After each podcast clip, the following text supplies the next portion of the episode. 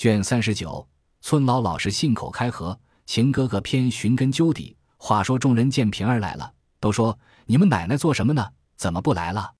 平儿笑道：“他那里得空来？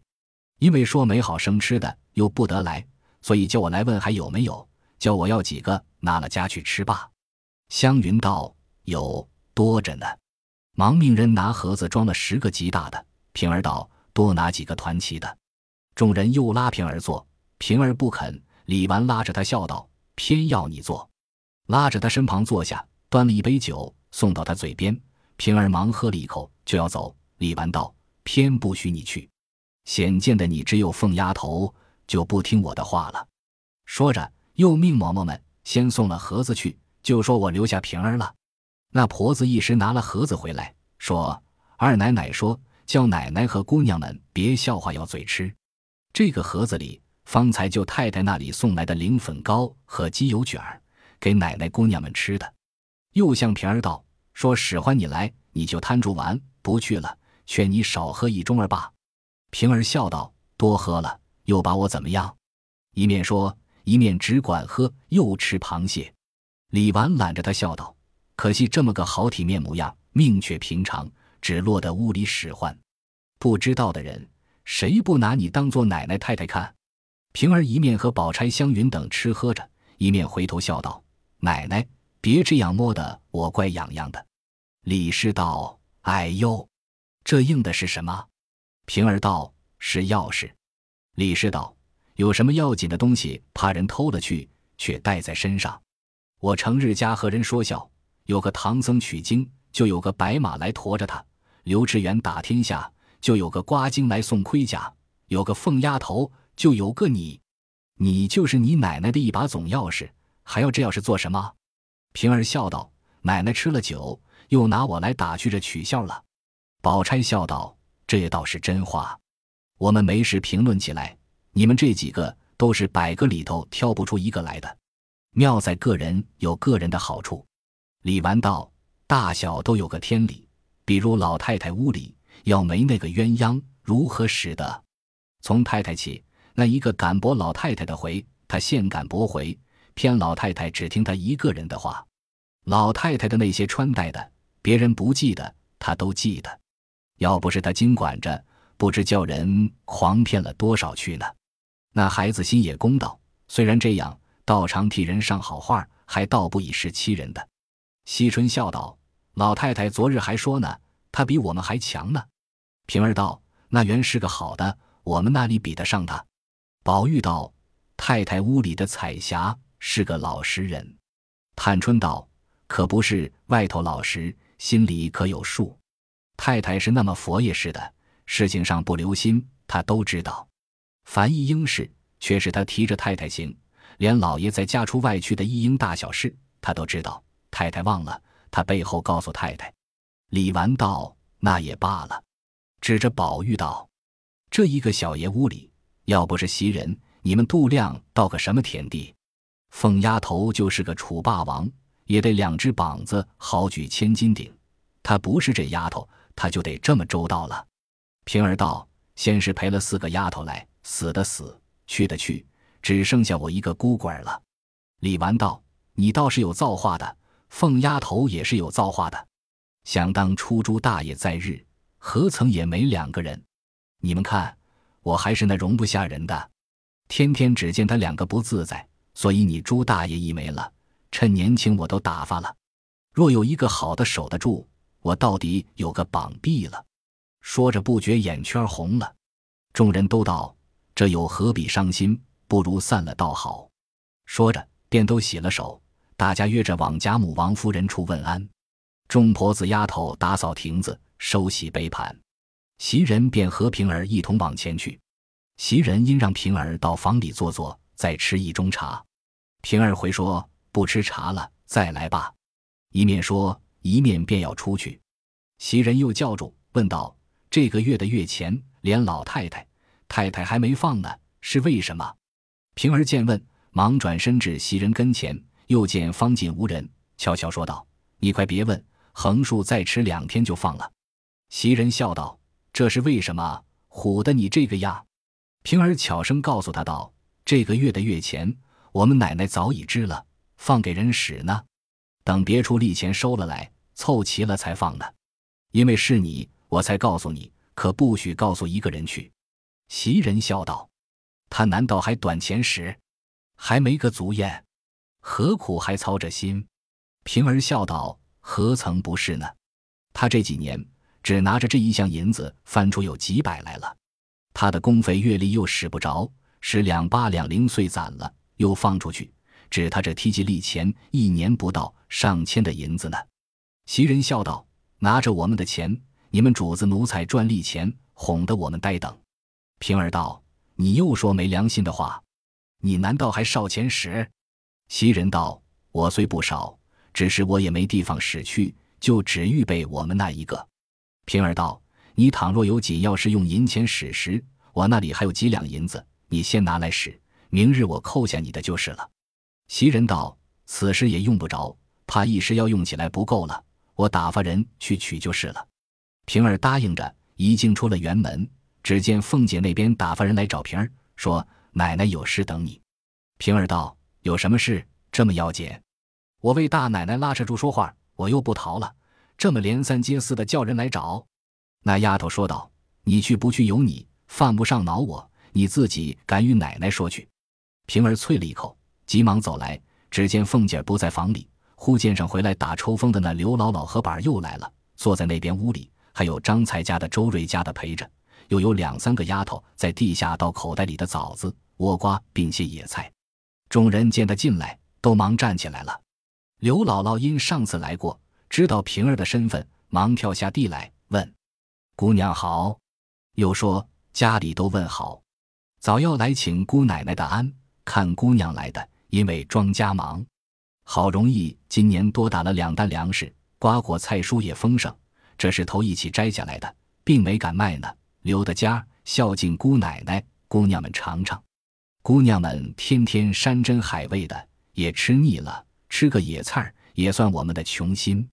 平儿忙道：“多谢费心。”又让座，自己坐了，又让张婶子、周大娘坐，命小丫头子倒茶去。周瑞、张才两家的阴笑道：“姑娘今日脸上有些春色，眼圈都红了。”平儿笑道：“可不是。”我原是不吃的，大奶奶和姑娘们只是拉着死灌，不得已喝了两盅，脸就红了。张才家的笑道：“我倒想着要吃呢，又没人让我。明日再有人请姑娘，可带了我去吧。”说着，大家都笑了。周瑞家的道：“早起我就看见那螃蟹了，已经只好称两个三个，这么两三大篓，想是有七八十斤呢。”周瑞家的又道：“若是上上下下。”只怕还不够。平儿道：“那里都吃，不过都是有名的，吃两个子。那些散种也有摸得着，也有摸不着的。”刘姥姥道：“这样螃蟹今年就值五分一斤，十斤五钱，五五二两五，三五一十五，再搭上酒菜，一共倒有二十多两银子。阿弥陀佛，这一顿的钱够我们庄家人过一年的了。”平儿因问：“想是见过奶奶了？”刘姥姥道：“见过了，叫我们等着呢。”说着，又往窗外看天气，说道：“天好早晚了，我们也去罢。别处不去成，才是饥荒呢。”周瑞家的道：“这话倒是，我替你瞧瞧去。”说着，一进去了，半日方来，笑道：“可是你老的福来了，竟投了这两个人的缘了。”平儿等问：“怎么样？”周瑞家的笑道。二奶奶在老太太跟前呢，我原是悄悄的告诉二奶奶，刘姥姥要家去呢，怕晚了赶不出城去。二奶奶说：“大远的，难为她扛了些东西来，晚了就住一夜，明日再去。这可不是头上二奶奶的缘了。”这也罢了，偏生老太太又听见了，问刘姥姥是谁，二奶奶便回明白了。老太太又说：“我正想个击鼓的老人家说话，请了来我见一见。”这可不是想不到的头上缘了。说着，催刘姥姥下来前去。刘姥姥道：“我这生相怎好见的？好嫂子，你就说我去了吧。”平儿忙道：“你快去吧，不相干的。我们老太太最是惜老怜贫的，比不得那个狂三诈四的那些人。想是你妾上，我和周大娘送你去。”说着，同周瑞家的引了刘姥姥往贾母这边来。二门口该班的小厮们见了平儿出来，都站了起来，有两个又跑上来，赶着平儿叫姑娘。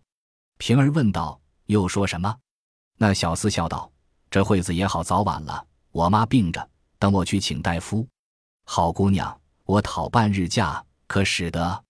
平儿道：“你们倒好，都商议定了，一天一个，告假又不回奶奶，只和我胡缠。前日珠儿去了，二爷偏生叫他，叫不着，我硬起来了，还说我做了情。你今日又来了。”周瑞家的道：“当真的他妈病了，姑娘也替他应着，放了他爸。”平儿道：“明日一早来，听着，我还要使你呢。”在睡的日头晒着屁股再来，你这一去带个信儿给腕儿，就说奶奶的话，问着他那剩的利钱，明日若不交来，奶奶不要了，爽性送他使罢。那小厮欢天喜地答应去了。平儿等来至贾母房中，彼时大观园中姊妹们都在贾母前呈奉。刘姥姥进去，只见满屋里珠围翠绕，花枝招展的，并不知都系何人。只见一张榻上。独歪着一位老婆婆，身后坐着一个沙罗裹的美人一般的小丫鬟，在那里捶腿。凤姐儿站着正说笑，刘姥姥便知是贾母了，忙上来陪着笑，扶了几扶，口里说：“请老寿星安。”贾母一忙欠身问好，又命周瑞家的端过椅子来坐着。那板仍是妾人，不知问候。贾母道：“老亲家，你今年多大年纪了？”刘姥姥忙起身答道：“我今年七十五了。”贾母向众人道：“这么大年纪了，还这么硬朗，比我大好几岁呢。我要到这么年纪，还不知怎么动不得呢。”刘姥姥笑道：“我们生来是受苦的人，老太太生来是享福的。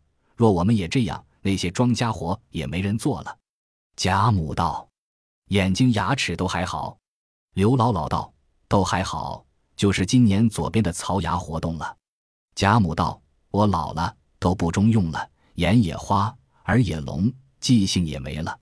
你们这些老亲戚，我都记不得了。亲戚们来了，我怕人笑我，我都不会。不过嚼得动的吃两口，睡一觉，闷了时和这些孙子孙女儿玩笑一回就完了。”刘姥姥笑道：“这正是老太太的福了。我们想这么着不能。”贾母道：“什么福？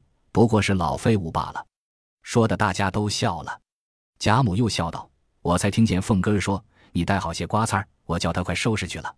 我正想个地里现结的瓜菜吃，外头买的不像你们地里的好吃。”刘姥姥笑道：“这是野叶儿，不过吃个新鲜。依我们倒想鱼肉吃，只是吃不起。”贾母又道：“今日既认着了亲，别空空的就去，不嫌我这里就住一两天再去。我们也有个园子。”园子里头也有果子，你明日也尝尝，带些家去，也算是看亲戚一趟。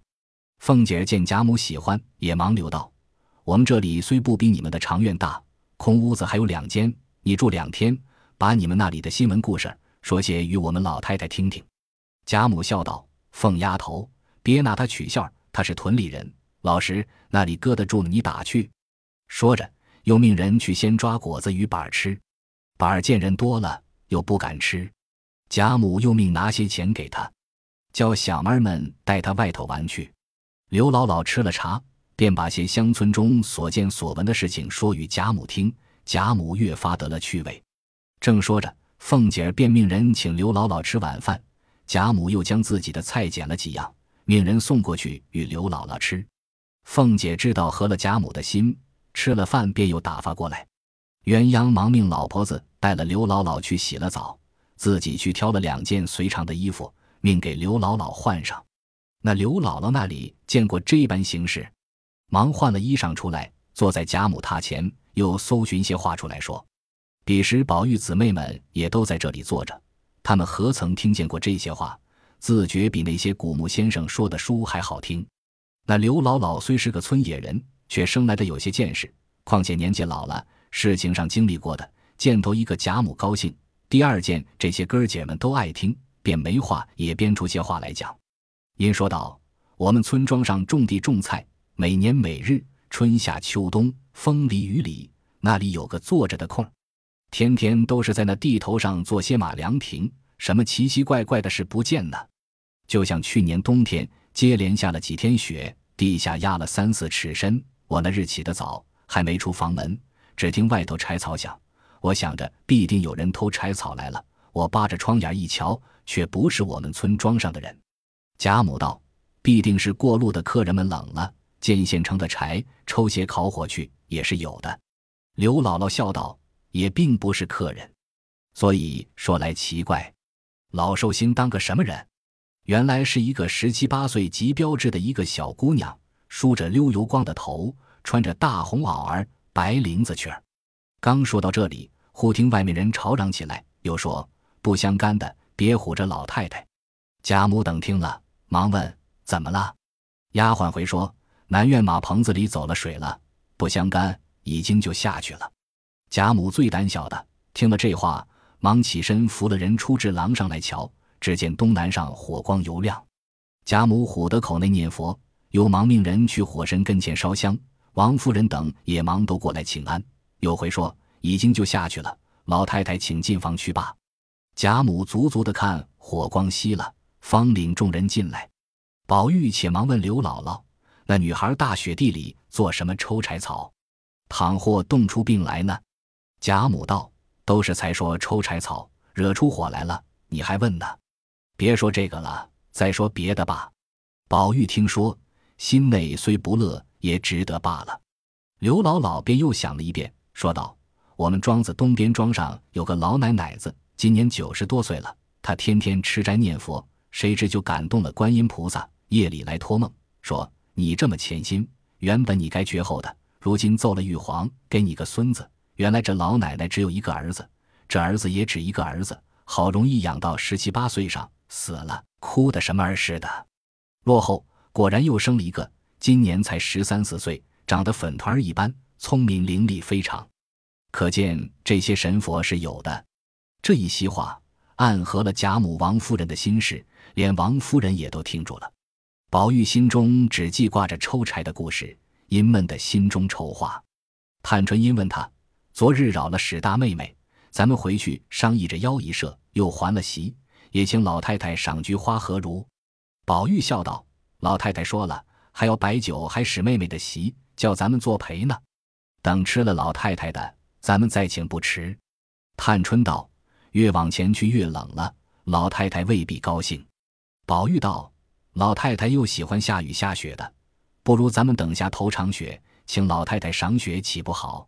咱们雪下吟诗也更有趣了。”黛玉忙笑道。咱们雪下吟诗，依我说，还不如弄一捆柴火，雪下抽柴，还更有趣儿呢。说着，宝钗等都笑了。宝玉瞅了他一眼，也不答话。一时散了，背地里宝玉到底拉了刘姥姥，细问那女孩是谁。刘姥姥只得变了，告诉他道：“那原是我们庄北崖地埂子上有一个小祠堂里供的不是神佛，当先有个什么老爷。”说着。又想名姓，宝玉道：“不拘什么名姓，也不必想了，只说缘故就是了。”刘姥姥道：“这老爷没有儿子，只有一位小姐，名叫若玉小姐，只说了十字，老爷太太爱如珍宝。可惜这若玉小姐生到十七岁，一病死了。”宝玉听了，跌足叹息，又问：“后来怎么样？”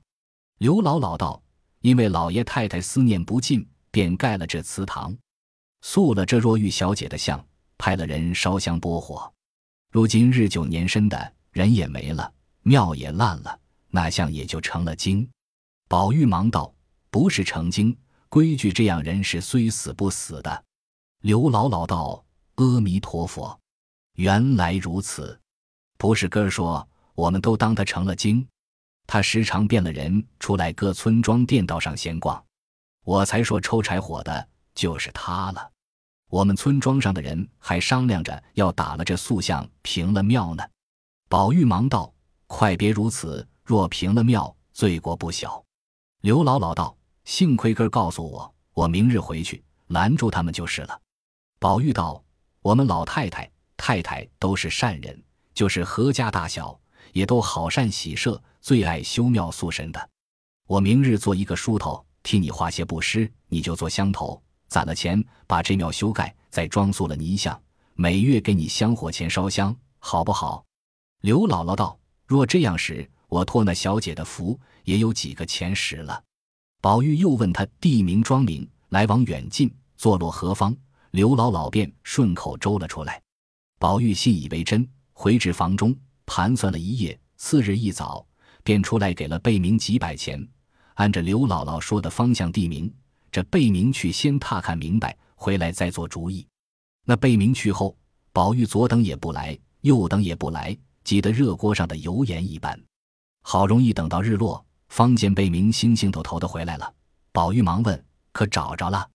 贝明笑道：“爷听得不明白，叫我好找。